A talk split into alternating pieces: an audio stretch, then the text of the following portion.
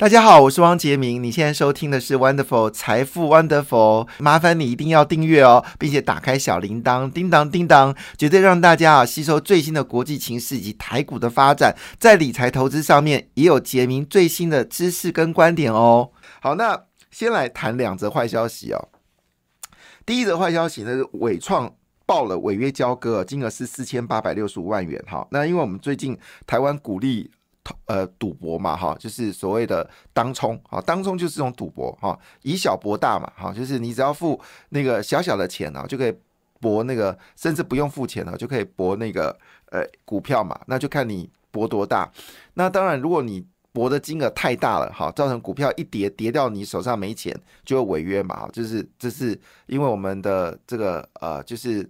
当冲哈税减半哈，这是现在还是当然这些事我没有说它错了哈，因为这个让股票市场的成交量活络，好这这也不是件坏事，间接增加这个政府的税收。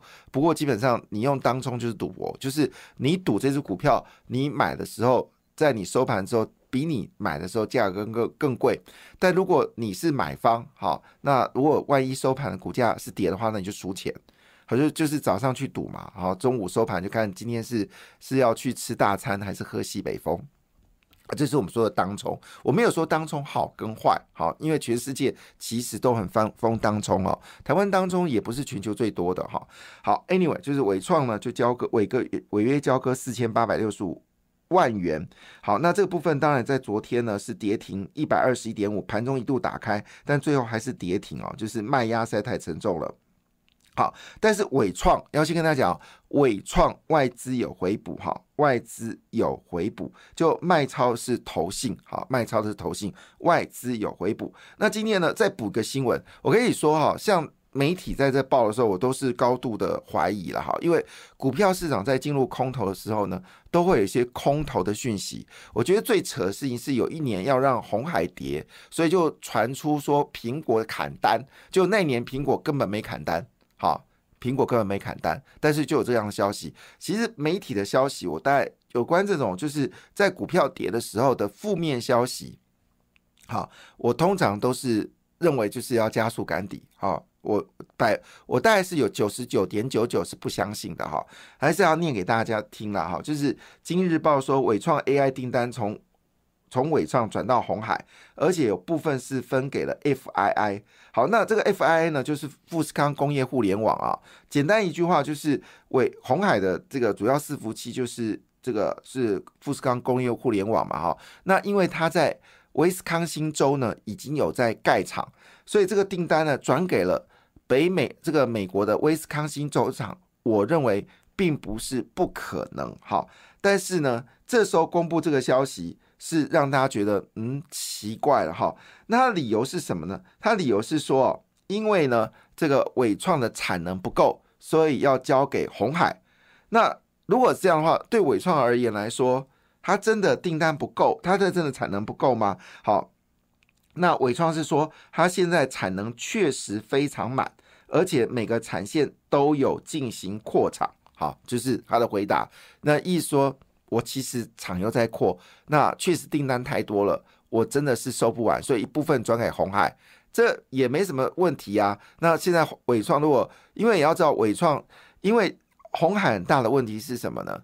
因为它中国的工厂恐怕是不能接辉达的订单，好，恐怕不行，因为在中国，在中国，所以你在中国你就没有办法生产这种高阶的伺服器，好，因为美国不会买单。所以你最好你能生产，所以广达很早就来台湾，回来台湾。我记得那一年，好那个记者打电话问广达说：“你们回来台湾的时候，那个记者打进去，对方第一句话说：‘你是在应聘的吗？’你就会知道这个需求人数有很多。所以这个消息我基本上呢是认为，其实只是在空方市场里面要让伟创更空了哈。那这个消息出来之后，当然外资一定。一定会横买伟创哈，一定会趁这时候用力买伟创，因为那种坏消息让很多散户就卖出，卖出呢外资就会接手啊。另外一件事情呢，也是一个坏消息，就是三星对台积电开火啊，因为最主要是因为 c o a s 啊，在三星呢，它叫做 iCube、HCube 跟 XCube，好，那台湾叫做 c o a s 啊，还有就是 NFO 跟 SOIC 哦，就是小晶片。好，那他们有对应的东西。那台那堆叠方式也接近，台湾是二点五 D 跟三 D 封封测封装。那么这个三星呢也是二点五 D 跟三 D。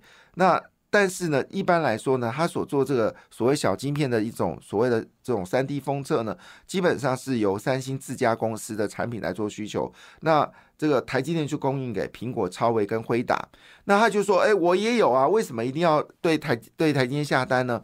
好，但是这个消息就说：“哎，可能呃，台南韩巨巨巨头三星已经瓜分了辉达的 AI 订单哦。”那当然呢，这个根据这个消息呢，曾经有问过苏之峰啊，苏之峰就说：“你敢相信韩国媒体吗？”好，那讲到这件事情啊，呃呃，好，我们就因为最近的故事很多了，我们现在谈最近有个热话题叫超导体。那这个听起来你会昏倒，什么叫做超导体？因为这一听到这个题目就很难了嘛，就难难读下去了。但因为最近呢，跟超导体相关的股票呢，最近真的涨很凶哦。这会不会是韩国史上最大的一个诈骗事件呢？哈，但是股票先涨两天了，股票已经针对这个超导体大涨。那美国有一张股票也叫超导，就因为这个消息，一天就涨了一百四十趴，一百四十趴。台湾的涨停板是十趴哦，所以一百四十趴大概我们需要十天才能涨得到。好，但是问题来，因为这些消息呢，让昨天的低铜、金、一鼎、大雅，好。全都呃涨停板哦。那今天呃休市，你还可以好好想想这个超导体到底是什么东西。原来呢，在韩国有一家不是很知名的这个实验室呢，它研发出一个叫做 LK 九九的一个超导体，而且在室温之下，它就可以进行。无电阻的充电，好，无电阻的输电，无电阻输输电。简单一句话，任何东西哦，它在充电、在输电过程当中都会产生电阻。所以为什么你你的电器用的越久的时候就会发热？好，这是电阻所产生的影影响。好，那电阻最低的呢，就是金、铝、银。铜好，它是电阻比较低的，所以我们都用铜来传输电。其实金跟银的这个电阻力呢，其实跟铜一样，它也都是高速来做传电。所以我们的手机里面有放很多是放黄金，但是你不可能用黄金来做电线电缆啊，这是不可能的事情嘛。所以铜就是一个很大的取代品。那铜的电阻性最低，但是如果你把铜哦降温，比如说降到零下可能五六度甚至更低的度数之后呢，你发现到。再高压的电呢？好，这个这再冲过强大的电呢，铜都不会发热，因为呢，它在某个低温之下之后呢，它可以让电呢完全没有阻力的通过。好，那这个世界上还没有一样东西哦，在。常温之下可以让电呢，就是完全没有阻力的通过，我们就称之为超导体。好，大部分都要负的两百三十度以下，才能任何的电子呃金属才会进入到超导的一个状况。好，那这呢，诶，这个呃这个韩国的这个实验室呢，好有三三四位的这些教授呢，他用了所谓的铅、磷跟铜，他们把它结合成一个叫做。LK 九九，那据了解呢，在常温之下呢，可以执行超导。结果你知道有个韩国大妈啊，直接就做了一个评语，好，一个大神，好，就是我讲人家大神不好了，因为年纪大，好，一个韩国美眉，好，但讲美眉又怕大家误解，她很年轻，那怎么说呢？好，那就用原文好了，韩国大神，好，这韩国人讲韩国大神，他说：难道你不知道韩国是这个？就是我们说已发达国家、工业国家里面最诈骗最多的国家嘛。好，那这个消息呢，当然短线呢是让超导的股票，呃，就是沾到一点边的哈。那人家也点名光阳科，但光阳科跟超导真的一点关系都没有，好不好？好，那就是点名了这个光阳科。好，那因为今天休假，所以大家可以冷静一点点哦。这个超导这件事情呢，基本上是一个，我个人认为是一个。世纪大骗局哈，所以不要太相信这个事情啊。所以有有去相信超导这个是真的事情，它基本上是骗子。好，我我先讲比较白好，因为这个事情有点不可能哈。因为呢，有人去看了这家这个实验室，那你知道，如果你真的发行超导的话，你基本上就可以拿到诺贝尔奖学金了，因为它引发第四次的工业革命，而不是 AI，而是这个超导。因为我们所有万物皆要用到电，你能够让任何的金属在导电过程当中没有阻力，那是可以拿诺贝尔的。就有人去去看这个实验室，实拍这个实验室哦。第一个，它是一般的普通的一个建筑物，就是平房，好，就是一个平房。然后呢，这个实验室在地下室。然后你说，然后基本上你发生这么大的事情的话，一定很多记者去采访。开玩笑，你颠覆了这个全世界物理上的原则，哎，竟然在常温之下，任何金属可以没阻力的这个导电，哎，这是一个。极为震撼国际间的事情，好不好？怎么可能会发生？就有人去查。第一件事，他没有人去访问；第二件事呢，没有门禁。你发明这么伟大的东西，你竟然没有门禁，而且你可以，而且在地下室，有人就直接到地下室去看这家实验室了。好，好，那当然只有诈骗者才会相信这种诈骗的 议题。但是股票确实上涨，不要相信哦。但你说第一桶金鼎益大雅该不该买？我跟你说。该买好，当然它主要原因是什么呢？我先说一句，第一铜，坦白讲，LK 九九用的铜量非常少，它主要是用铅，它不是用铜，所以呢，第一铜昨天涨停板，有人说是因为这个 LK 九九，其实不是，是因为智利最大的这个铜厂、铜矿厂啊，宣布哦，它产量大幅的减少，而。智利呢是全球的最大铜生产的国家，占全球比例高达二十六个百分点。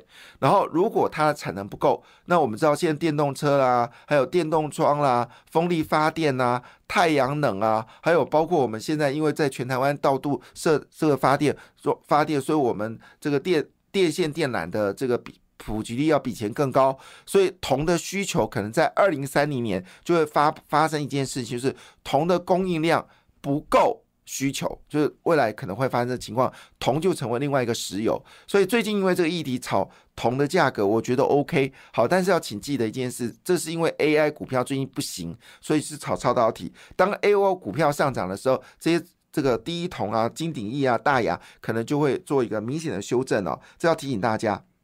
好，那在昨天呢，建测。华兴，华兴最近传出来不锈钢的股价，呃，不锈钢需求大幅的增加。另外就是瑞昱，啊，因为瑞昱它最近接到订单哈，因为我们知道最近跟这个呃通讯网络的晶片相关的需求大幅增加，那瑞昱呢就宣布它拿到好的订单了，所以瑞昱呢在昨天呢是上涨的。另外就是碳碳权股农林哦，第四天走高哈。好，另外呢就是我们说的这个长荣钢，好，因为这个不锈钢的关系呢，股价呢也长，昨天跟不锈钢相关的股票是长荣钢跟华兴啊，都有走高。那有传出来九月份的这个不锈钢价格呢，可能会有往上走高哦。那也包括了丰达科、星光钢哦，最近都有走高的格局。还有包括低铜、华夏、中红，好这种低板低价的铜板股呢，最近表现呢都有所不错哈。所以呃，市场点名了。就是一六零五的华兴，一六零八的华融，还有一三零五的华夏，二零零九的第一铜，二零一四的中红，还有二零一四的中象，以及二九一三的农林跟二一三一四的中石化。因为最近 AI 股不好，所以呢，这些钱呢是转移到这些呃所谓铜板股哦。那估计呢，在这个就是台积电是。八月十号公布财报嘛，在八月九号之前呢，这些股票呢其实都是真的可以值得关注哦。那么同时间呢？巨阳呢？好，巨阳上半年呢是赚了七块三五，也非常的了不起哦。所以，我们现在静待整个 AI 股修正哦。所以，但未来一件事，如果想买，基本上是可以买的。感谢你的收听，也祝福你投资顺利，荷包一定要给它满满哦。请订阅杰明的 Podcast 跟 YouTube 频道《财富 Wonderful》。感谢，谢谢 Lola。